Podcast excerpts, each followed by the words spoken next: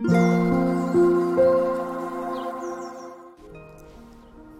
イスレメディ心と体にちょこっといい話。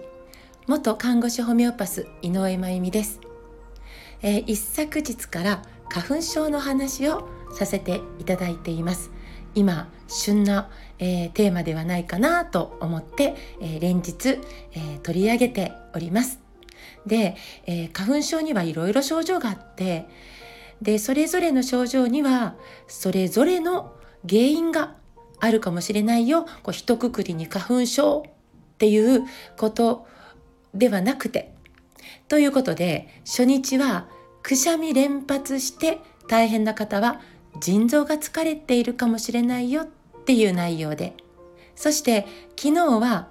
鼻水が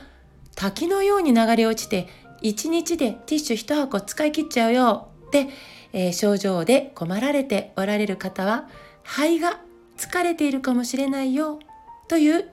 内容と、まあ、それぞれ対策についてお話をしてみました。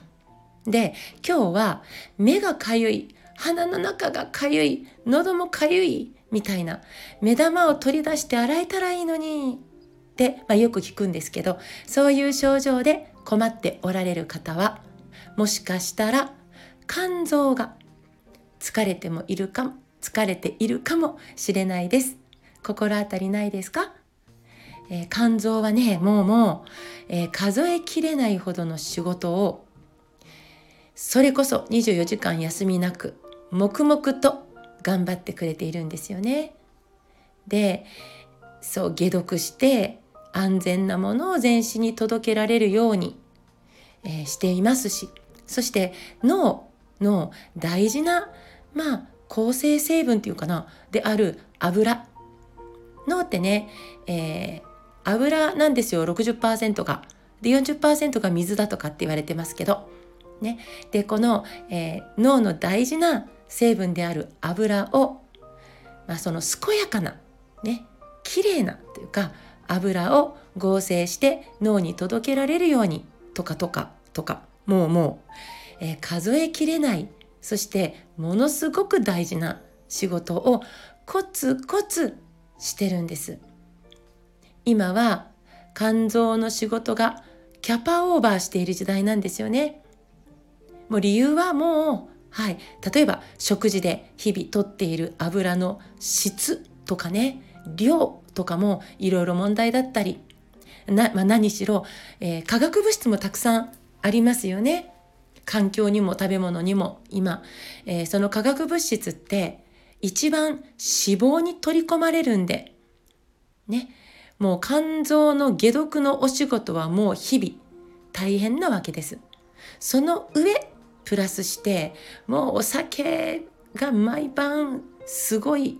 いっぱいとか、カフェインがもう癖になってていっぱいとか、まあこれは仕方ない場合ですが、お薬がいっぱいとかもう食事がめちゃくちゃなんでサプリをもう手のひらいっぱい取ってますみたいなとかねまあそうすると、まあ、肝臓のお仕事は、まあ、大変なことになってきてええ加減にしてくれって感じになるかもしれないですね。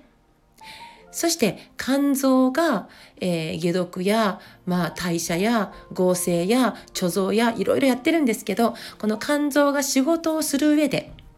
必要なのが水分なんです。特にね解毒をする時には肝臓っていっぱい水分が必要なんですけどこの水分の摂取が、まあ、足りなかったり常に味と色がついている水、まあ、ジュースとか、まあ、なんだ、えー、コーヒーとか。あ悪いという意味じゃないですよ。常に、ね、ばかりだとまたまた、えーと、肝臓はそこも、えー、解毒分解等々に関わらなくちゃいけないので疲れてしまいます。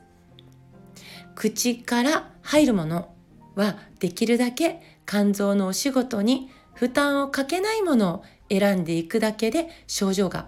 あの粘膜のかゆみですよね、えー、和らぐかもしれないです。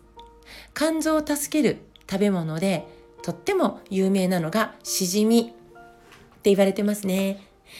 花粉症で大変な時はしじみのお味噌汁もとってみましょうか。青野菜も肝臓の助けになりますよ。よく噛んで口の中でしっかり砕いてから飲み込んで消化吸収が辛くないように応援していきましょう。それから肝臓は怒りの感情の影響を受ける臓器とも言われています。イライライライライライライライラですね。ねイライラしやすい時は肝臓も疲れているというメッセージかもしれないです。私がイライラするのはあいつのせいだみたいなね、え誰かのせいだってイライラの矢印を外に常に向けてそんでもえー、もうやってらんねえからアルコールをとかって、えー、さらに肝臓に負担をかけるということをしてしまう前に、えー、肝臓をいたわる行動を選んでみてくださいね。今日も最後まで聞いてくださってありがとうございます。また明日お会いしましょう。